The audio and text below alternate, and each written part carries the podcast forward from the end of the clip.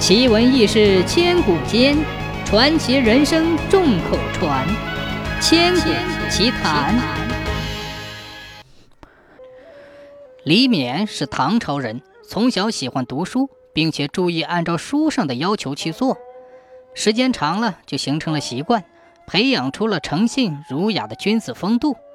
他虽然家境贫寒，但从不贪取不义之财。有一次，他外出学习。住在了一家旅馆里，正好遇到一位进京赶考的书生，也住在那里。两人一见如故，于是经常一起谈古论今，讨论学问，成为了好朋友。这一天，这位书生突然生病，卧床不起了。李勉连忙为他请来郎中，并且按照郎中的吩咐帮他煎药。一连好几天，李勉都细心照顾着病人起居饮食等生活。可是那位书生的病不但没有好转，反而一天一天的恶化下去。看着日渐虚弱的朋友，李勉非常着急，经常到附近百姓家里去寻找民间药方，并且常常一个人跑到山上去挖药。一天傍晚，李勉挖药回来，先到朋友房间，看见书生的气色似乎好了一些，他心中一阵欢喜，关切地凑到床前问：“哥哥。”感觉好一些了吗？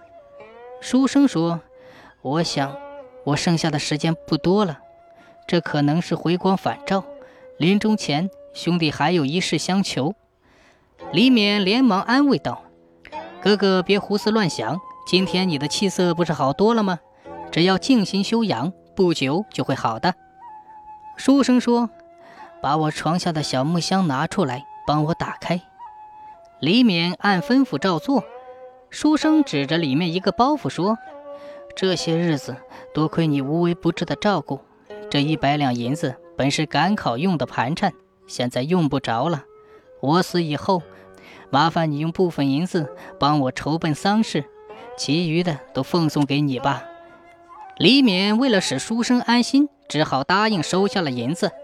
第二天清晨，书生果然去世了。李勉遵照他的遗愿，买了棺木。精心为他料理后事，剩下的许多银子，李勉一点也没有动用，而是仔细包好，悄悄地放进了棺木里。不久，书生家里接到李勉的报丧信之后，赶到了客栈。